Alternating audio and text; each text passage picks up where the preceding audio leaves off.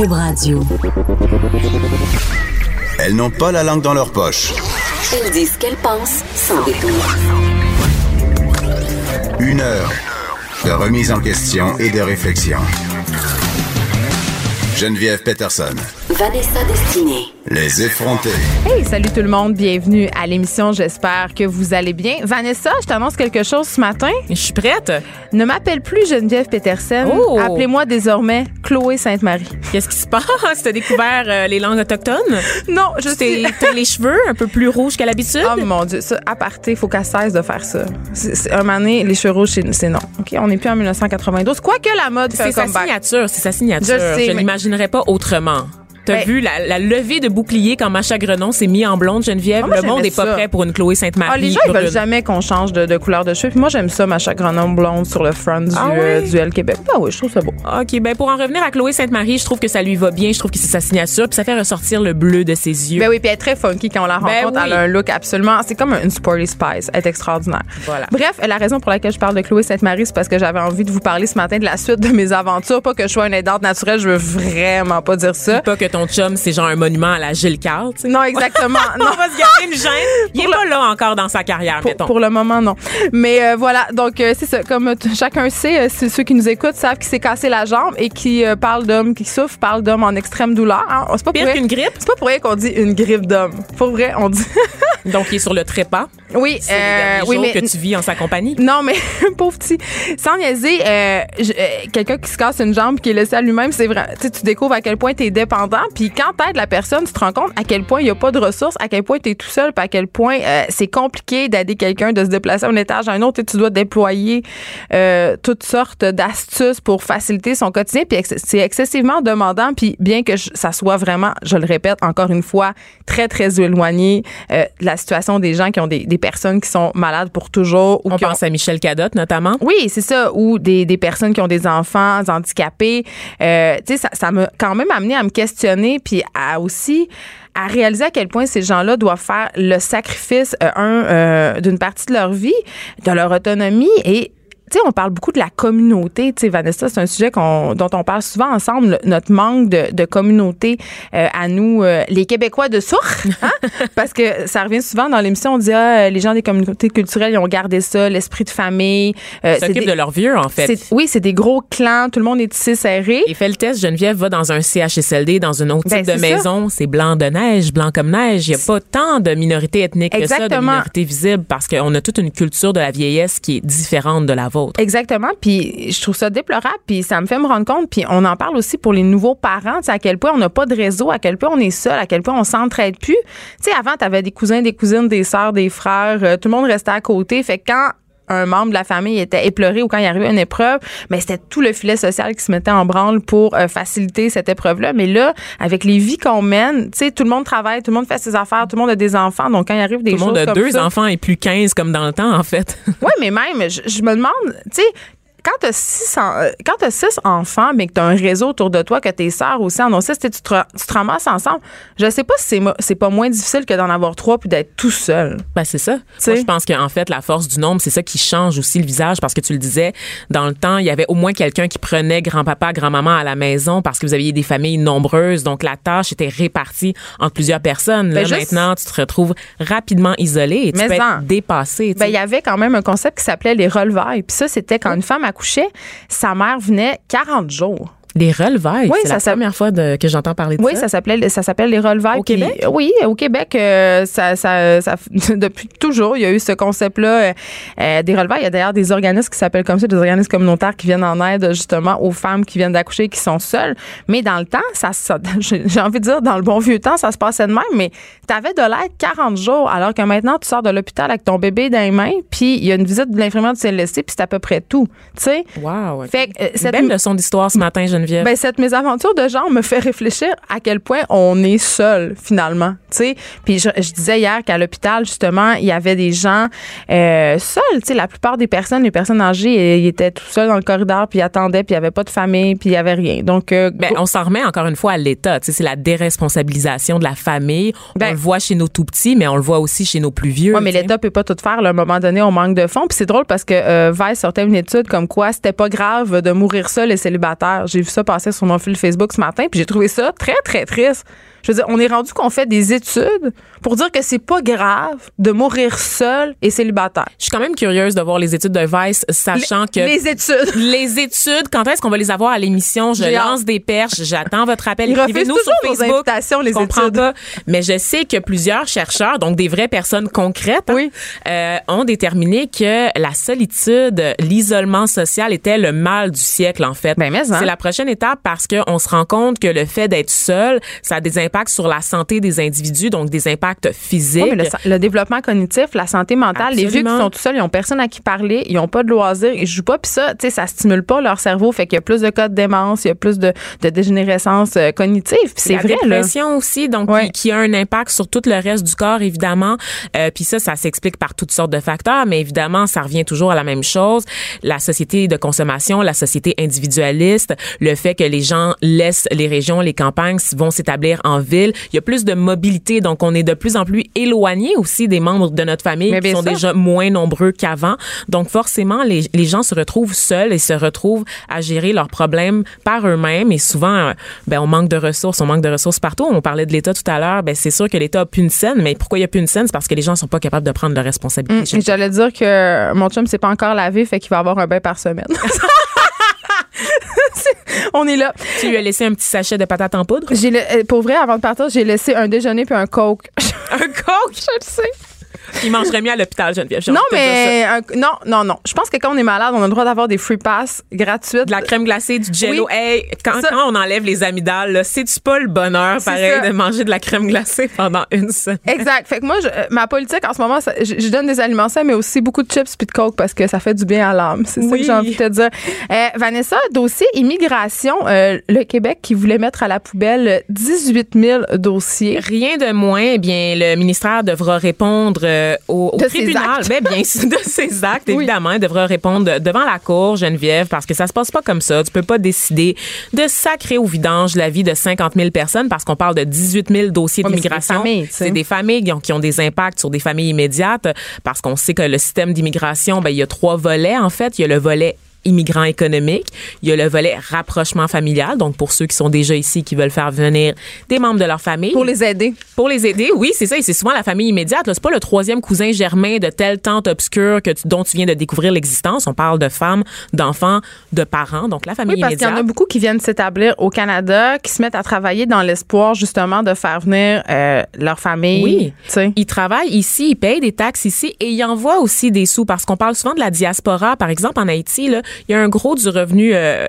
du revenu national qui dépend de la diaspora, qui renvoie des sous dans le pays d'origine pour aider les gens à s'en sortir. Et une fois qu'ils sont bien établis au Canada, ben effectivement, ils veulent faire venir leur famille. Donc, souvent, les familles ont le moyen financier parce que ça coûte des sous en faire une demande d'immigration, c'est pas gratuit. Donc, tu as les moyens financiers de faire une demande, une seule demande, d'envoyer une seule personne qui, elle, va subvenir aux besoins de la famille qui est restée derrière. Et là, ce qui est déplorable, en tout cas, moi, ce qui me renverse et me révolte dans ce dossier-là, c'est qu'on en tout cas, j'ai l'impression qu'on tentait d'écrémer euh, notre immigration, c'est-à-dire d'aller chercher les immigrants parfaits en élaguant un peu par la bande ceux qui font moins notre affaire. Absolument, Geneviève. Ben, en fait, ça fait partie, c'est même pas caché, c'est pas un secret. Le gouvernement de François Legault a décrété qu'il voulait mieux choisir ses immigrants pour répondre à la pénurie, la pénurie de main-d'œuvre, notamment dans les régions. Sauf que des immigrants hyper diplômés, il y en a déjà un tas au Québec, Geneviève. C'est Ouais, juste ils que conduisent ces des gens- taxis, je pense. hein? C'est ça, Ah, donc euh, la job que ton fils voulait faire, c'est ça? Oui, c'est ça. oui, parce que euh, pour ceux qui me suivent sur Facebook, mon fils a toujours des très, très drôles de réflexions parce que les enfants, ils n'ont pas de filtre et son naïfs sont comme leur mère un peu, hein, Oui, je dirais ça. c'est ça, Et sont j'étais cette semaine avec mon fils euh, dans ma voiture, puis il me dit Maman, tu sais quoi, plus tard, je vais être chauffeur de taxi. Et là, je lui ai dit Mais pourquoi? Et il m'a dit Pour être noir.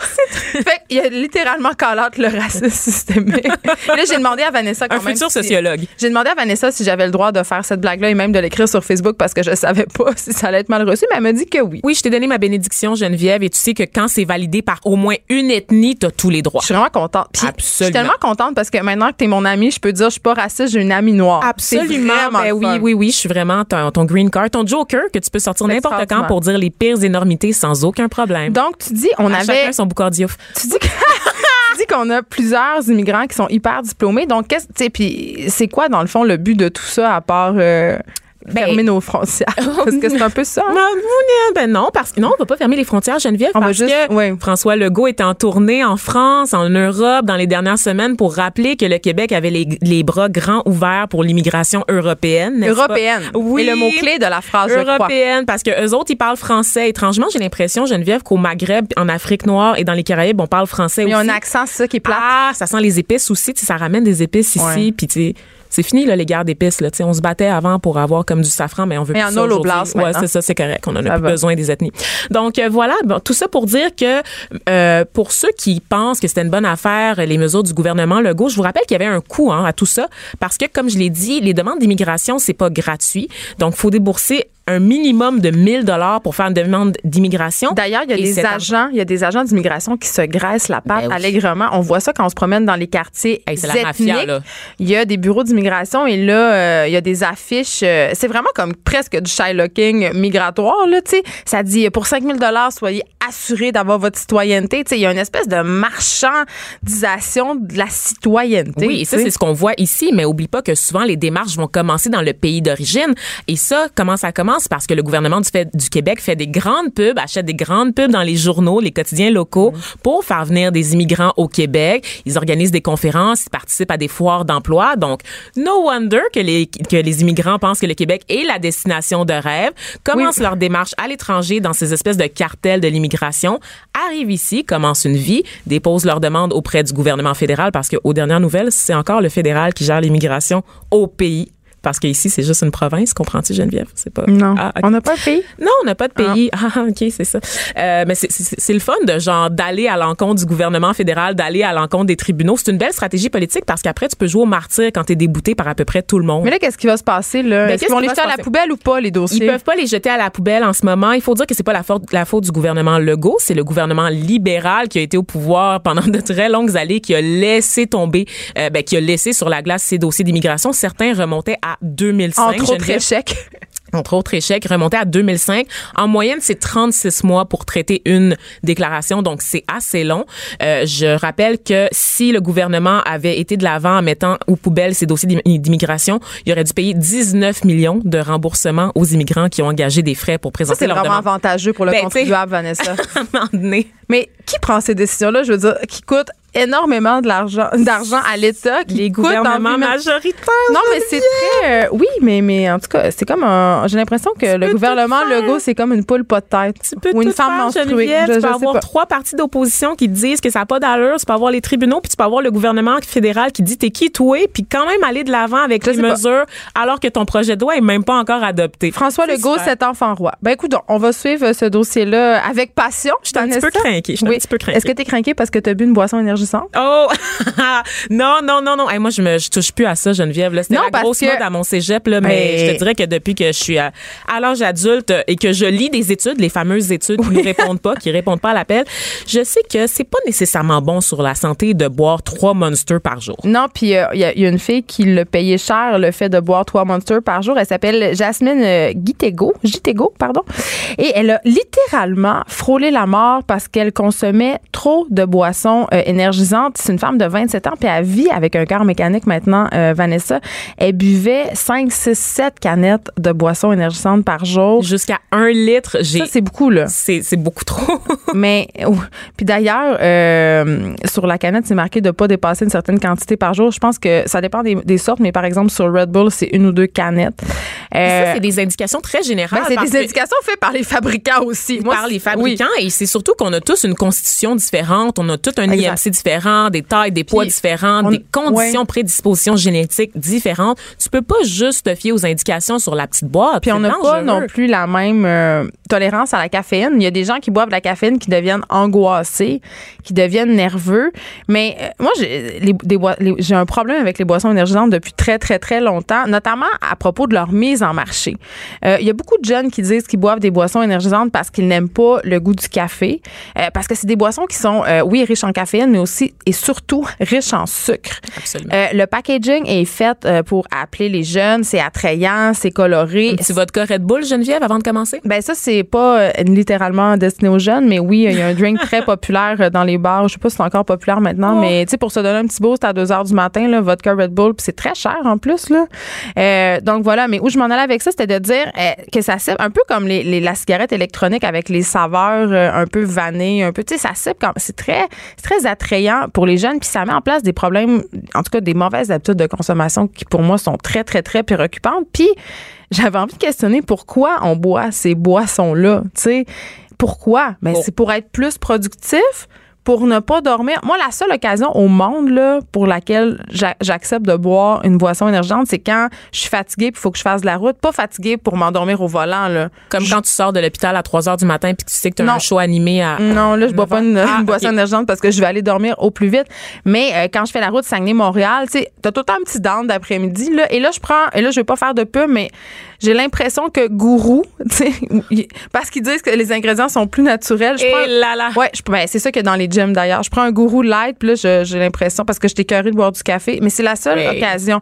Il y a Mais du Gatorade aussi dans les gyms, euh, Geneviève, puis on en parlait la semaine passée. non, il puis y en a pas, dans Ah, il y en a gym. plus? Ah, OK. Non, euh, Ben- Tu fréquentes des gyms mal fermés. Si tu dois aller au Econo Ben oui, c'est parce que ça coûte 10 par mois, là. Geneviève. là, puis tu sais très Ben, bien que je vais pas, vraiment y aller. Exact.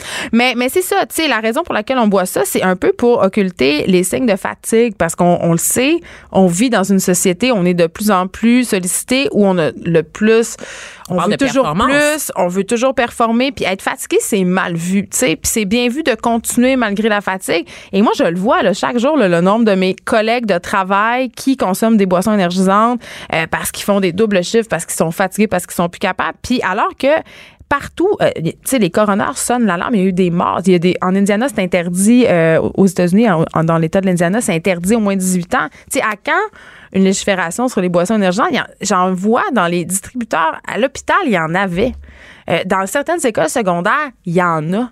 Dans les cégeps, dans les distributeurs, il y a des boissons énergisantes. Je veux dire, c'est aussi pire, à mon sens, que de vendre un pack de cigarettes. Aussi pire. C'est pas moins pire. Ben, en tout cas, on voit que pour cette pauvre jeune femme, Jasmine Gitego, les conséquences ont été particulièrement sérieuses. À 27 ans, elle a maintenant un cœur mécanique pour fonctionner au quotidien, donc pour pomper le sang parce que son cœur ne fournit plus à cause justement des effets néfastes de la caféine, puis de toutes sortes de produits qui finissent en in aussi. Ben, la Donc, Guyana, ou toutes ces choses-là. C'est une affaire ethnique, ça. Ça, hein, non, non, ça, non, ça, c'est pas très épicé. Mais euh, on dit par contre qu'elle a des bonnes chances de s'en remettre parce qu'elle est jeune puis elle a été installée à temps. Mais par contre, les gens qui se font installer un cœur mécanique, c'est seulement dans 10 des cas qu'il y a une amélioration puis qu'ils peuvent le retirer. Fait que c'est pas à prendre à la légère. Là, Absolument. Moi, je veux dire, un cœur mécanique à 27 ans, c'est terrifiant. Là, Tu sais, je veux dire, s'il lui arrive quelque chose d'autre, là, tu c'est sans compter, ça, ça peut quand même laisser des séquelles. là. Il n'y a jamais 100 de rémission non, non plus, Geneviève. Donc, euh, je trouve ça, soyez prudents. Parlez à vos jeunes aussi parce que ces, ces produits-là sont en vente dans les dépanneurs, sont facilement accessibles. Ouais.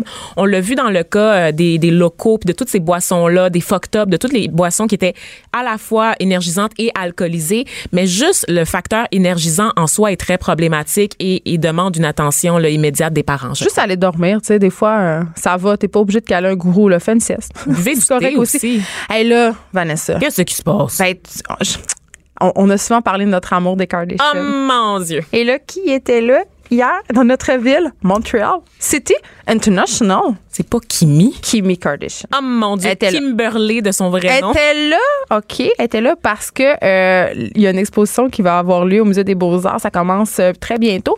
C'est l'exposition euh, sur l'œuvre de Thierry Mugler, ce célèbre couturier. Et, euh, célèbre que ça. ben quand même. What là. the fuck, est-ce qui Thierry Mugler, là? Ben, c'est parce que tu es trop jeune, mais c'est un c'est quand même un, un couturier que- qui est aussi connu que Jean-Paul Gaultier, Oh. Yves Saint-Laurent. Euh, C'est quand même un, un- un- grand un grand de ce monde.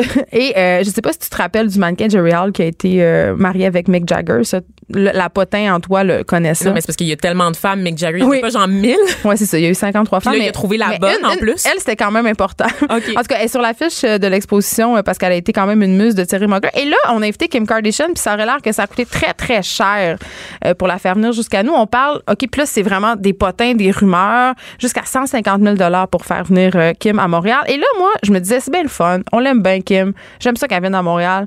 Mais c'est drôle quand même que des musées euh, mettent autant d'argent dans un événement alors qu'on a de la misère à, attirer des gens. Puis j'avais envie de te demander si... euh, euh, faire des, euh, des expositions euh, de couturiers comme Céry Mogler, puis il y avait aussi euh, Balenciaga au musée McBird, entre autres. mais Jean-Paul Gaultier aussi au musée des Beaux-Arts. Oui. C'est un peu l'équivalent pour moi de l'orchestre symphonique qui joue Harry Potter ou Star Wars. C'est-à-dire, t'attires des gens euh, qui sont pas nécessairement des gens qui fréquentent les musées habituellement, mais qui sont fans de mode, donc qui vont franchir les portes de ton établissement, mais vont-ils seulement revenir après? Moi, j'achète. J'achète Geneviève. mais moi aussi, je vais y 100%. aller. C'est sûr que je vais y aller parce que pour moi, la haute couture, c'est clairement de l'art. Clairement, là, c'est même pas à discuter. Mais euh, quand même, c'est des énormes coûts. Euh, C'est un coup de pub. C'est sûr que c'est un, un incroyable coup de pub, mais ça, ça a l'air qu'elle est pas fine. Elle n'a pas, pas répondu aux questions. Ben, à un moment donné, tu sais, je veux dire, elle est sur un tapis rouge, elle fait ce qu'elle a à faire, c'est-à-dire poser. Tu sais, elle a pas, elle a Elle pas le signé. fait très bien. Elle le fait très bien. Et je suis pas sûre que son contrat euh, inclut euh, une minute euh, de silence en compagnie des journalistes où on lui pose des questions sur le, le divorce de sa sœur ou des choses comme ça. Tu sais, je pense que sa job, c'est justement de bien paraître, de faire un statement, d'accompagner son ami designer et tout ça. Mm. Euh, moi, j'achète et je trouve qu'il faut cesser ce mépris du populaire, ce mépris. tu sais, On en raison. parle- Ouais. on en parlait justement aux Oscars récemment, genre, comme quoi il y a toujours une espèce de confrontation entre les, les œuvres classiques et les œuvres qui sont plus populaires. Je te parlais de ma visite à l'opéra où est-ce que j'étais voir un, un opéra moderne qui alliait musique et boxe. Moi, je trouve les gens étaient les gens étaient excités dans la salle. Et je pense, on ouvre les portes à un nouveau public parce ça. que vraiment, je Faut se décomplexer. Une fois que c'est fini les sorties parascolaires, une fois que c'est fini les journées pédagogiques. À l'Apple Store? à l'Apple Non, pas à l'Apple Store. Dans mon temps, c'était au musée, puis je pense que dans ton temps aussi. Oui. Qui va vraiment au musée au-delà des journées gratuites, au-delà Ben moi, de journées vais, moi, quand même, musée? euh, je les fréquente. Donc, euh, cette T'as des exposition-là, euh, euh, l'exposition Couturissime, euh, qui nous présente un peu euh, les trucs de Thierry Mugler, va, euh, on va pouvoir elle va être ouverte au public dès samedi. On va aller voir ça. Je vais littéralement y aller. Et là, restez là parce que dans quelques instants, on parle de passe-partout. Les poussinois, les Un regard féminin sur l'actualité. Des opinions différentes. De 9 à 10, les effrontés.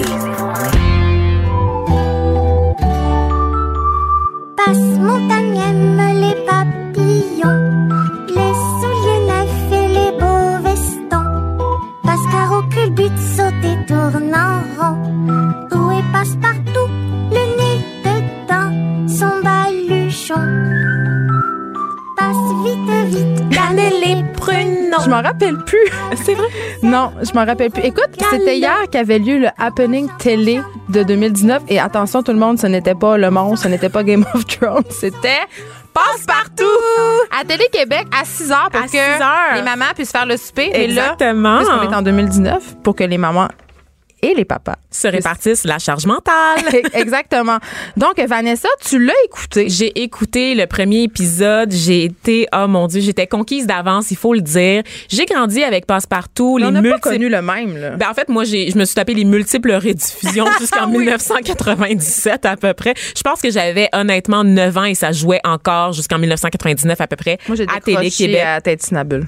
À quoi? Tintinabule. C'est c'est espèce de lutin qui vivait dans le mur. À partir de ce moment-là, moi, ça a été non. OK, mais c'était pas dans Passe-Partout. Oui, c'est dans Passe-Partout. C'est dans Passe-Partout. J'avais découvert Christianeff. Fait que j'étais j'étais déjà pas j'étais détournée. Christiane F, jeune et droguée. On s'en va ailleurs. Droguée. On s'en va complètement ailleurs. J'aimerais qu'on revienne aux ruines babines Oui, de Grand-Papa s'il te plaît. Exactement. Donc, euh, Les Passe-Partout, qui est vraiment une, une émission qui a façonné l'enfance de plusieurs générations. Donc, je pense aux X, je pense aux Y, et maintenant les Z, et même les plus jeunes, cette génération no-name, qui écoute la télé en ce moment en sortant de l'école.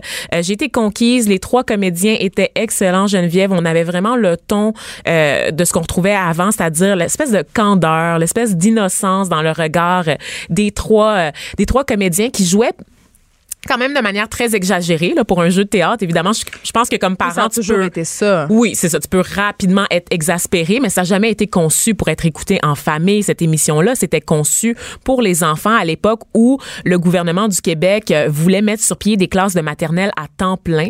Donc, parce qu'à l'époque, en 1970, la maternelle, c'était seulement quelques heures par jour. Et je dois te dire, Geneviève, moi, euh, ma maternelle, c'était seulement en avant-midi. Donc, je sais pas, j'ai dû tomber dans une craque du système, mais j'allais juste à l'école en avant-midi le- l'après-midi, je revenais à la maison. Donc, euh, c'était pas facile pour les horaires familiaux, évidemment.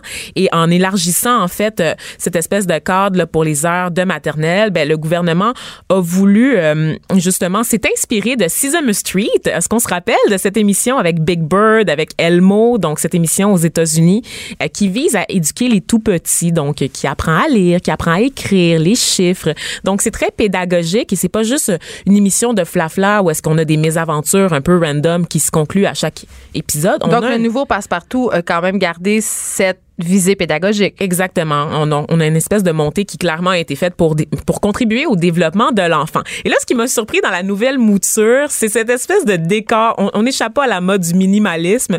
Passe-partout, passe-carreau et passe-montagne évolue dans une espèce, dans une espèce de loft du plateau. Un très décor scandinave. scandinave, très blanc, très épuré. Donc Ah. ça, ça surprend. On a un peu évacué les, les couleurs propres à l'enfance. Leurs, leurs vêtements sont toujours aussi colorés qu'avant. C'est littéralement les mêmes vêtements que dans la première mouture. Avec un peu plus de maquillage pour les filles, il fallait que j'y aille de mon petit éditorial, Geneviève. Mais moi, je me questionne beaucoup sur le phénomène passe-partout à la mouture 2019. Je me demande s'ils vont réussir, euh, à cause des nouvelles habitudes, notamment de consommation de la télévision, s'ils vont réussir à créer ce happening euh, qui était, euh, un- écoute, un incontournable avant. Là. Écoute, Geneviève, je n'étais pas rivée devant mon téléviseur hier, mais bien assise sur mon lit, les yeux rivés sur mon laptop, Ah. parce qu'évidemment, les épisodes sont disponibles en ligne. Époque oblige. On a également une application qui s'appelle Coucou Télé-Québec qui permet d'écouter les épisodes sur, euh, sur mobile, donc sur la tablette, sur le téléphone. Donc, euh, vous pouvez aussi... Sacrée patience, euh, vous arrangez pour que vos enfants vous sacrent patience euh, lorsqu'ils euh, sont dans la voiture le Fait matin que nos pour enfants d'aujourd'hui qui sont l'école. rivés à leur tablette, leur téléphone intelligent, Ça se poursuit. ils vont pouvoir euh, consommer du passe-partout. Hey, du euh, partout en streaming, là, c'est quand même assez drôle. Il y a des jeux également, des épisodes, des chansons. Et d'ailleurs, on en écoute parce que hier, Oui. écoute, ils ont fait jouer le bedon de laine. Passe-Montagne a chanté le bedon de laine, que je pensais qu'on disait bedon d'aine. Et là, je comprends pourquoi j'étais en retard sur les autres enfants. Geneviève, je comprenais pas les paroles élémentaires d'une chanson de passe-partout. Ben, on t'es pas la seule. Et moi, j'ai un coup de cœur pour quelques chansons. Ma première étant Les poissons euh, barbottes. Ah, les poissons gigottes, les poissons Les po- barbottes. oui, voilà, c'est ça, de Cannelle et Pruneau. Les poissons s'amusent. Les po- euh, je sais pas. C'est grand-papa B. Oh mon Il était tout le temps un peu perdu, il était tout le temps un peu weird. C'est de la démence parce qu'il était laissé à lui-même. Il n'y avait pas de communauté. sur le On n'a jamais parlé de l'aidante naturelle de grand-papa B et clairement, cet homme-là n'était pas Hey, autonome. mais attends, là, est-ce qu'on se parle de Madame Coucou? C'était clairement une mère célibataire, tu sais, comme qui, qui était.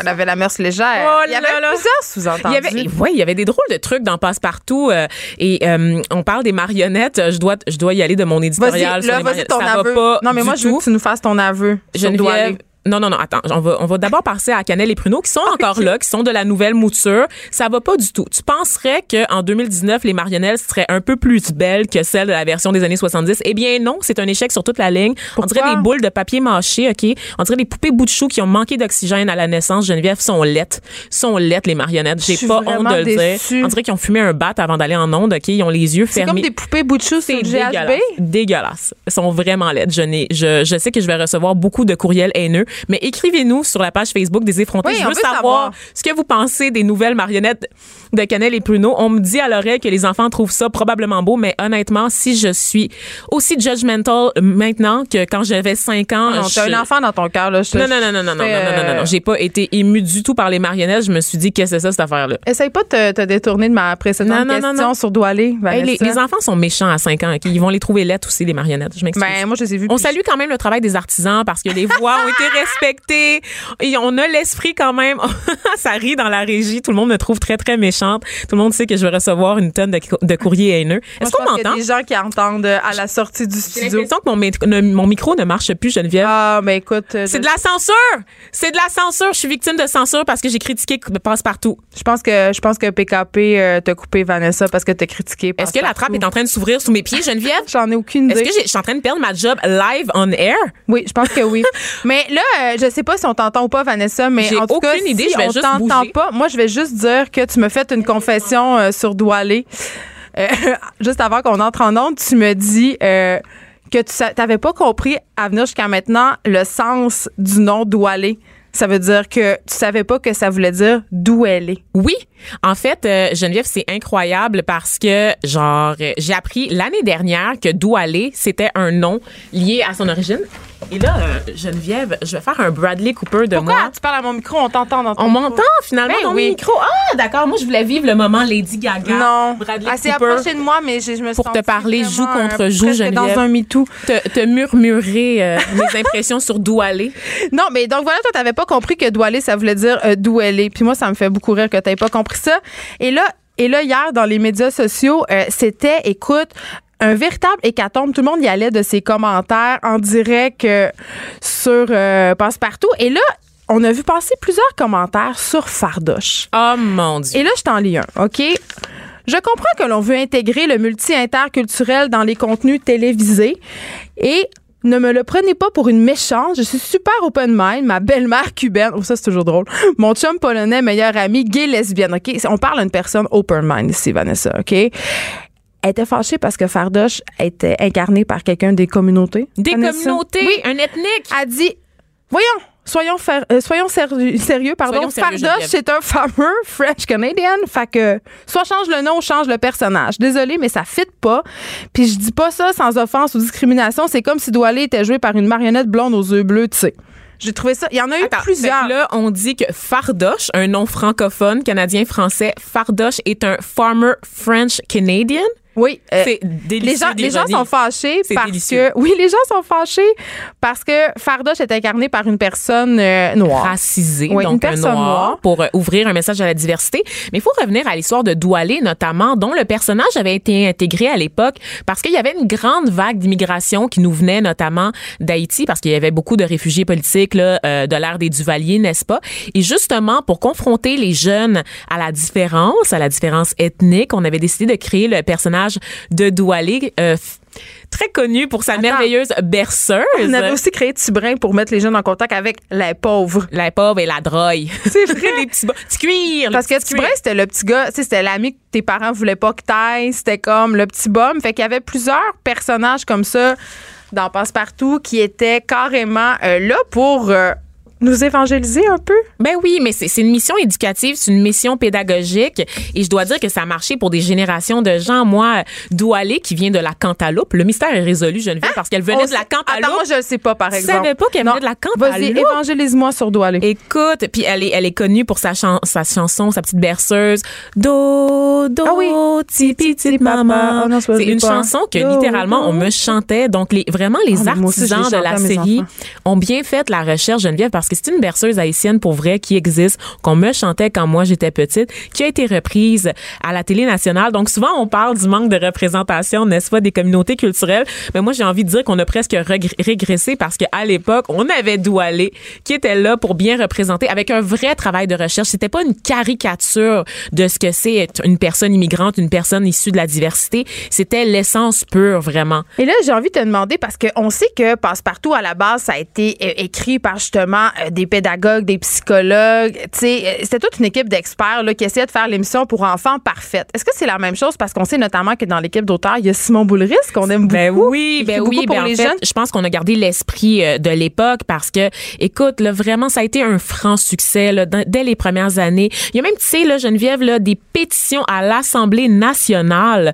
pour exiger une suite à la première saison de Passe-Partout. Donc, ça, c'est politique, ça fait partie de l'identité. On parle beaucoup de patrimoine, Geneviève, mais vraiment, Passe-Partout, c'est une série qui s'inscrit dans le patrimoine et on voit la différence avec une production de qualité. Ça coûte des sous, évidemment, faire une série comme ça. Puis on sait que Mais les diffuseurs investissent de moins en moins dans le contenu québécois, puis ça, c'est un gros problème. Ben oui, Alors, on on, les salue.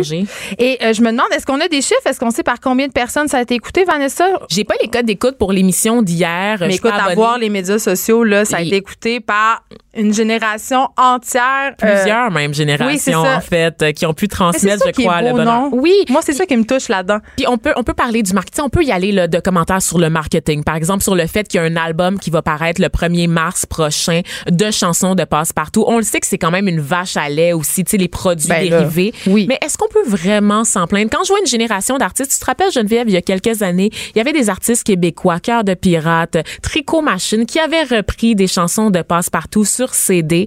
C'est magnifique. Moi, j'ai été voir récemment là, un concert de l'OSM avec Yannick Nézet-Séguin où est-ce qu'on revenait sur euh, l'histoire de Télé-Québec en général. Et il y avait une portion toute instrumentale des chansons de passe-partout. Ça pleurait dans la salle, Geneviève. Ça on va suivre ça. C'est sur Télé-Québec à 6 h. On se laisse avec une petite chanson, Vanessa? Une petite Peut-être la berceuse de Doualé Ah si je suis oui. chanceuse. J'ai été sage. Ou n'importe quelle. C'est tout le temps bon. Petite, petite maman. Chante pas, chante pas. Do. Je m'en vais faire dodo. Papa. S'il pas dodo, crabe la va manger. Geneviève Peterson. Geneviève Peterson. Vanessa Destinée. Elle manie aussi bien le stylo que le micro. De 9 à 10, les effrontés. Alors, euh, on est avec Myriam Kaiser et là, on est complètement euh, dans un autre sujet, bien qu'il soit question euh, de passe-partout dans le livre que vous venez de publier, Otage du silence. Bonjour, Myriam. Bonjour. Vous allez bien? Oui, je vais bien. Euh, écoutez, euh, vous avez écrit un livre sur votre très touchant, très dérangeant aussi. En tout cas, moi, il m'a beaucoup dérangé. euh, sur votre enfance passée dans une secte québécoise. Vous êtes originaire de Belgique. Vos parents vous ont littéralement euh, déraciné de votre pays d'origine pour vous amener dans cette secte-là que vous voulez pas nommer, par ailleurs. Oui. Racontez-nous un peu cette histoire-là. Comment ça s'est passé? Comment ça s'est passé? Vous êtes arrivé ça à l'âge de deux ans? Oui. Mes parents, ils étaient des gens en quête de sens et faut se remettre dans l'époque des années fin 60, début des années 70 où il y avait une scission dans l'Église avec le Concile Vatican II, tout ça. Donc, euh, eux, ils cherchaient et euh, ils voulaient garder la foi comme ils l'avaient connue. Et c'était une époque où il y avait beaucoup de sectes. OK? Et, les- et le mot secte était peut-être moins péjoratif qu'il est devenu avec Johnstown lors du Temple solaire, toutes ces C'était choses-là. plus des mouvements spirituels ou les parce qu'il y a eu dans les années 70 évidemment toute la vague avec les Bhagwan Sri Rajneesh, le yoga donc il y avait une certaine aura positive évidemment mais là vous la secte dans laquelle vous avez été plongé c'était une prison. Bien, c'est sûr que ce qu'on avait présenté à mes parents ce, que, ce qui s'est avéré être, c'était très différent. Ça ressemblait beaucoup à un lieu monastique très, très fermé. Et pour mes parents, ils pensaient qu'ils seraient encore avec leurs enfants, que ça serait comme euh, des petites maisons où les enfants reviendraient le soir, un peu comme ils seraient euh, éduqués au niveau des enseignements par les religieux, puis qu'ils reviendraient euh, chez chacun dans leur petit chez eux le soir. Mais c'était, ça s'est pas du tout avéré, ça. Parce qu'ils vous ont séparé de vos parents, Myriam, à l'âge de deux ans et Oui. demi. Oui. Et là, racontez-nous un peu euh, en quoi consistait euh, votre quotidien d'enfant euh, qui était sans son père, sans sa mère, puis livré aux religieux finalement? Oui, c'est ça. Ben, on a appris à travailler à l'âge du plus loin que je me souviens. J'ai trois ans puis je fais du tricotin, je trie des bines là. Donc euh, j'ai entre trois et cinq ans, je me vois laver des toilettes. Euh, je, je travaille depuis que je me souviens. On n'a pas le droit de jouer. Fait que vous avez pas eu d'enfance. J'ai pas eu d'enfance, non. Puis est-ce qu'il y avait des sévices physiques? Énormément. que Énormément. c'est-à-dire Ah, des sévices physiques, on était battus presque tous les jours. Plus, plus j'ai des souvenirs petites, plus les sévices étaient présents. Donc, euh, c'est ça. C'était à quelle occasion qu'on vous battait? Pour tout et rien. Il y a des, il y a, il y a des longs moments où euh, je me souviens de voir les enfants tout un derrière l'autre en attendant de la fessée, puis on sait pas pourquoi. On est, on est, on est petit, là, on sait pas pourquoi. On peut pas parler, on peut pas bouger, on peut, on peut rien faire de spontané. J'ai envie de dire, euh, puis là, on dira pas c'était où cette secte-là parce que c'est vraiment important pour vous de pas l'identifier, mais je, là, ce que je vois, moi, dans ma tête, c'est une petite congl- euh, un petit conglomérat de maisons, euh, tu sais, un, une espèce de petit village. Mais j'imagine qu'il y avait des gens autour. Comme, comment ça que les gens autour qui sont pas dans la secte se rendent pas compte de qu'est-ce qui se passe là? Ah, mais la secte est complètement coupée du monde. C'est, c'est dans le bois. Euh, c'est, c'est pas, c'est pas euh, une secte euh, intramondaine. C'est extramondain, là. Fait que vous étiez dans le fin fond du bois, un peu comme euh, la secte de Moïse Rock si on veut? Euh, je connais pas exactement le détail de, de la secte rock, là, mais euh, c'est il y a des sectes comme ça complètement coupées du monde. C'est complètement coupé du monde. Il y a personne là, qui, qui voit ce qui se passe. Puis je sais qu'il y a eu quelques euh, tentatives de la DPJ, mais nous autres, euh, on se demandait comment ça se faisait que on n'avait pas, il y avait personne qui venait euh, à notre secours là. Avant la pause, on parlait de Passe-Partout, qui a été un véritable phénomène de société ici au Québec dans les années 80, parce que évidemment, il y a une nouvelle mouture. Ça a commencé hier, et en rentrant dans le studio, vous m'avez dit, moi, j'ai pas connu ça, Passe-Partout. J'ai pas connu ça passe-partout, mais la musique me dit quelque chose parce que j'ai eu à faire du porte-à-porte et euh, au travers des portes, parce que moi, faut, faut savoir que on n'était pas, euh, on n'était pas en contact avec la société extérieure. Il y avait pas de télé, il y avait pas de radio, il y avait rien de ça. Ce qui fait que quand je faisais du porte-à-porte, j'entendais de la musique au travers des portes et j'écoutais parce que pour moi, c'était comme une découverte de quelque chose de tellement fabuleux. Hein? Les êtres humains, la, la musique, on sait pas à quel point ça prend de la, de la place dans notre âme, puis c'était des beaux Donc, euh, je me souviens de cette toune là que j'entendais jour après jour aux portes, puis je comprenais pas que tout le monde entend cette même musique-là, mais c'était la, chanson de Passe-Partout, donc elle a une, une résonance en moi bien particulière, oui. C'était quoi la place des femmes dans ce mouvement religieux-là? Pourquoi on vous élevait? Euh, pour, dans, dans notre cas, c'était pour devenir des religieuses. La place des femmes, euh, tu sais, c'est un peu comme l'Église euh, d'autrefois où la- les femmes avaient absolument aucune place dans l'Église. Parce qu'on vous voilait. Dès l'âge de 7-8 ans, on vous faisait porter un petit voile. Vous étiez des petites religieuses. En fait, tout le monde n'était pas voilé jeune, mais on, on avait été trois petites filles qui avaient été comme une élite et dont je faisais partie, moi et ma petite sœur. Et on avait eu la tête rasée et on avait été voilés à l'âge de 7 et 8 ans. Oui. Excusez. Oui, c'est un peu choquant, C'est j'imagine. très, très choquant. Et Oui. à partir de quel moment, parce que vous êtes sauvée, Oui, je me suis évadée trois plusieurs fois. fois? Oui. Racontez-nous ça. Ben, c'est sûr que la première fois où je me suis évadée, j'avais un grand frère qui s'était évadé et euh, j'étais en peine. Ça, ça se dit même pas là. C'est comme s'il était mort là. Donc, euh, je voulais retrouver mon frère, mais il était où sur la planète? On savait pas. Quand quelqu'un s'enfuyait, on savait pas où est-ce qu'il allait. On n'avait plus de nouvelles. C'est comme s'il venait de mourir. Puis j'imagine que la SEC le rejetait aussi. Vous Oh, voulez plus avoir Dieu, de oui. contact? C'était un Judas, c'était un apostat, c'était tout ce que vous voudrez. D'ailleurs, c'est c'est ce qu'on doit bien me car- caractériser aujourd'hui. Là, je suis, je suis ça euh, complètement pour eux. Mais c'est ça, je me suis évadée trois fois, mais comme je venais de Belgique, j'avais nulle part où aller. Donc, euh, c'était de courir dans le bois, de, puis j'avais peur des gens. Je savais pas que l'aide sociale ou les- la police ou rien, tu sais, je savais pas où aller, ni à qui référer, quelle aide je, je pouvais avoir. Donc, euh, la première fois, j'ai dormi dehors en plein hiver, euh, puis c'est parce que j'avais faim que je suis revenue. Et Euh, après, pourquoi vous avez décidé de vous sauver encore? ben parce qu'une fois que tu t'es sauvé, je pense que tu sais qu'il y a d'autres choses. Puis écoute, c'est de mourir à l'intérieur de soi. Moi, j'avais comme une petite flamme intérieure qui, qui était trop forte pour le milieu. Euh, j'avais quelque chose à l'intérieur de moi qui qui était incassable et j'en souffrais énormément dans cette dans ces époques-là. Aujourd'hui, je me rends compte que c'est la plus belle prérogative que la vie m'a donnée. Mais quand on sort, parce que vous êtes évadé, je crois, à l'âge de 21 ans, Définitivement à l'âge de 21 ans. c'est ça. Quand on sort d'un mouvement comme ça, puis qu'on était tenu à l'écart du monde, comme vous avez été tenu à l'écart du monde, j'imagine que le choc doit être brutal.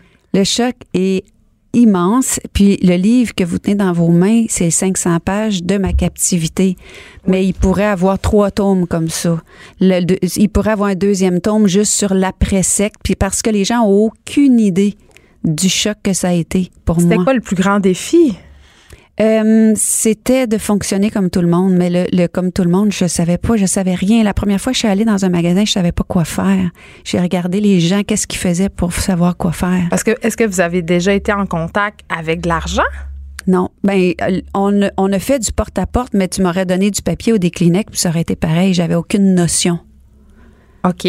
Donc là, Donc, quand vous je sors, sortez. c'est, c'est, c'est tout un choc de, de réaliser comme dans ce temps-là, le salaire minimum, il était en bas de 5 de l'heure, puis d'être obligé de faire autant pour d'en faire autant pour manger un petit quelque chose, alors que moi, la bouffe, euh, elle m'était donnée, quoi que je travaillais tout le temps, mais c'était pas en fonction de quelque chose que je travaillais. Avez-vous été scolarisé? Euh, L'école, c'était un peu comme les frères des écoles chrétiennes des années 1900. Donc, il y avait une, école de base, mais elle n'était pas du tout euh, structurée comme l'école à, l'extérieur. Donc, j'ai dû tout recommencer. Mais comment vous en êtes sorti? Que- Qu'est-ce que vous faites aujourd'hui? Est-ce que vous avez une famille? Euh, c'est quoi, à quoi ça ressemble la vie de Myriam Kaiser maintenant? Ben, j'ai deux grands-enfants de 24 et 26 ans, dont je suis très fière. D'ailleurs, c'est ma fille qui a fait la couverture du livre, elle est graphiste. Euh, des beaux grands-enfants. Euh, oui, tu sais, on rattrape. On rattrape comme on peut. Euh, puis l'être humain est fait très fort. On a des ressources insoupçonnées. Aujourd'hui, je suis conférencière, je suis auteur, je me promène un peu partout dans la francophonie mondiale pour apprendre aux gens comment reprendre son pouvoir, comment est-ce qu'on peut, euh, peu importe nos circonstances de départ, euh, revendiquer ce pouvoir-là et devenir pleinement heureux. Une dernière question parce que ça me chicote. Est-ce que vous élevez vos enfants dans la religion? Pas du tout. Moi, la religion, c'est complètement dissoute.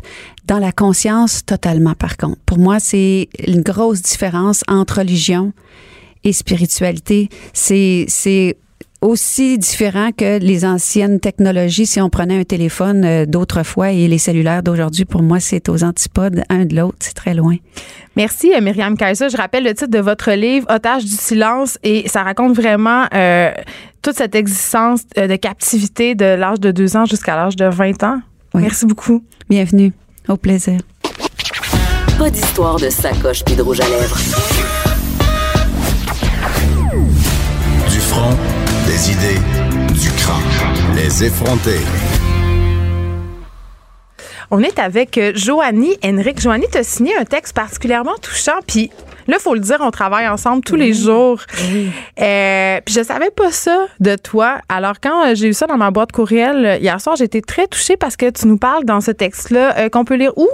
Et on peut lire sur Tabloïd. Ça va être disponible aujourd'hui. Donc, tablette.co, tu nous parles de ton trouble alimentaire. Oui, ben c'est surtout un texte sur euh, l'obsession de la perfection et des troubles alimentaires également. Euh, tu sais, moi j'ai écrit ce, ce texte-là parce que euh, il y a deux ans, je suis tombée très malade et cet été j'ai appris que la maladie que j'avais, mais en fait c'est une maladie chronique, donc qui partira jamais réellement. Euh, Geneviève, je sais pas si tu as déjà eu une infection urinaire? Et malheureusement, ou peut-être heureusement, non. c'est terrible. OK? Il y a plein de femmes qui souffrent d'infections urinaires. Et la maladie que j'ai, ça s'appelle une cystite interstitielle ou le syndrome de la vessie douloureuse. Donc, en fait, c'est une infection urinaire euh, de tous les jours. À tous les jours, j'ai une infection urinaire et ça ne partira jamais. Et il n'y a pas de, de, de remède curatif pour ça. Et le seul moyen euh, de, soulager la douleur, c'est de savoir écouter son corps et de trouver euh, à travers l'alimentation, les suppléments, toutes sortes de choses, le sport, peu importe, des manières de se soulager et d'aller mieux. Et j'ai réalisé, en fait, quand j'ai appris ça, que j'avais jamais écouté mon corps, que je savais pas comment écouter mon corps. J'avais pas appris à le faire parce que toute ma vie, j'avais passé euh, mon temps à vouloir contrôler mon corps, à vouloir oublier mon corps, changer mon corps, mais jamais je m'étais demandé qu'est-ce que mon corps a réellement besoin. OK. Mais écoute, tu racontes dans ce texte-là notamment qu'en un an, je crois, tu as Ouais. passé de 170 livres À 90 livres, ouais. Parce que tu mangeais un repas par jour. Oui, ça c'était euh, à l'époque du secondaire, donc je devais avoir 15 ans, 16 ans. Et tu sais ce qui est le plus incroyable dans cette euh, dans cette histoire-là, c'est que quand je suis arrivée en secondaire 5, mais j'ai des professeurs qui m'ont félicité pour ma perte de poids. Classique. Je me rappelle de mon professeur de musique qui me dit devant toute la classe, là, je tiens à prendre un moment pour féliciter Joanie, euh, son incroyable perte de poids, c'est vraiment admirable, euh, quelle détermination. Et je pense que le plus grand problème est là. C'est qu'encore une fois, euh, on parle beaucoup des, des troubles alimentaires, on parle beaucoup de l'importance de la diversité corporelle dans la société aujourd'hui, dans les médias, mais on en est rendu à banaliser finalement ce trouble obsessionnel-là de... de Mais attends, c'est qu'on parle, on commande beaucoup le poids des gens en général. T'as Oui. l'air bien, t'as perdu Oui. du poids. On contrôle beaucoup aussi l'apparence des femmes. Oui. Puis on vit dans une société aussi où c'est bien vu. Il y a une espèce, moi j'appelle ça une obsession de la santé. Oui. Donc, quand tu fais du sport, quand t'es mince, quand tu manges bien, t'es félicité. Mais souvent, euh, puis là, c'est pas, je, je veux pas dire que c'est à chaque fois, mais derrière euh, les corps très, très minces, quand tu dis à une collègue, à une personne, t'as l'air bien, ben ça se peut que cette personne-là, elle soit au moment de sa vie où elle va le moins bien. Et tu vois, c'est un très bon point parce que je pense qu'on prend pas assez de temps à s'attarder à la santé mentale des gens. On s'attarde beaucoup à leur physique, mais on s'attarde pas à leur santé mentale et à comment est-ce qu'ils vont réellement. Et euh, Parce que l'important, c'est d'être mince. Oui, c'est ça, parce qu'on est tellement plus heureux quand on est mince, tu sais. Mais vraiment, c'est important de prendre un moment pour s'attarder sur la santé mentale et d'arrêter d'importer autant d'importance à l'apparence des gens et à leur physique et plutôt à l'action et qu'est-ce qu'ils font réellement. J'ai envie qu'on parle de poids naturel, Oui. Joanne Hendricks, parce que euh, t'es une super belle fille, j'étais en face de Merci. moi.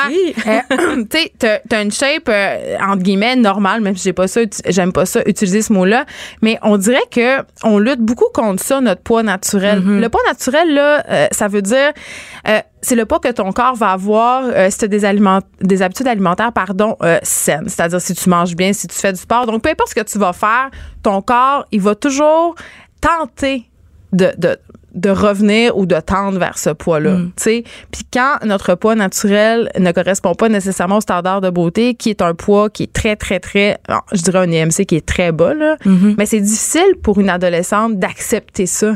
Mais ça, tu vois, même une adolescente qui serait mince, si elle décide, si elle a des troubles alimentaires, elle va jamais le voir qu'elle est mince. Elle va jamais le voir, même si son poids naturel serait d'être maigre ou d'être mince, elle va jamais réussir à le voir, ça. si Parce qu'on a une vision déformée de nous-mêmes. Exactement. Et souvent, les gens qui ont des, des, des troubles alimentaires, euh, c'est des gens qui sont complètement euh, obsédés par ça, tu sais.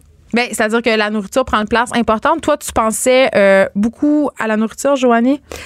Euh, moi, en fait, c'était, j'étais extrêmement, je voulais contrôler mon corps. Donc, j'ai été euh, extrêmement contrôlante. Et je pense que c'est important d'ailleurs, euh, si on, on décèle des, des, des symptômes de troubles alimentaires chez des adolescentes, d'aller voir plus profond derrière ça. Qu'est-ce qui crée ce trouble-là? Qu'est-ce que ce trouble-là essaie d'exprimer à travers moi? Et c'est là qu'on va aller vraiment vers la santé mentale des jeunes et même des plus vieux, essayer de comprendre qu'est-ce qui crée tout ça. Merci, euh, Joanie. Hendrick, je rappelle que ton texte va être disponible aujourd'hui sur la plateforme Tableau. C'est très touchant. Allez lire ça. Puis allez lire ça aussi si vous avez des jeunes. Euh, Merci d'avoir été là. On se retrouve Merci. demain de 9 à 10. Il y a François Lambert qui suit dans quelques instants.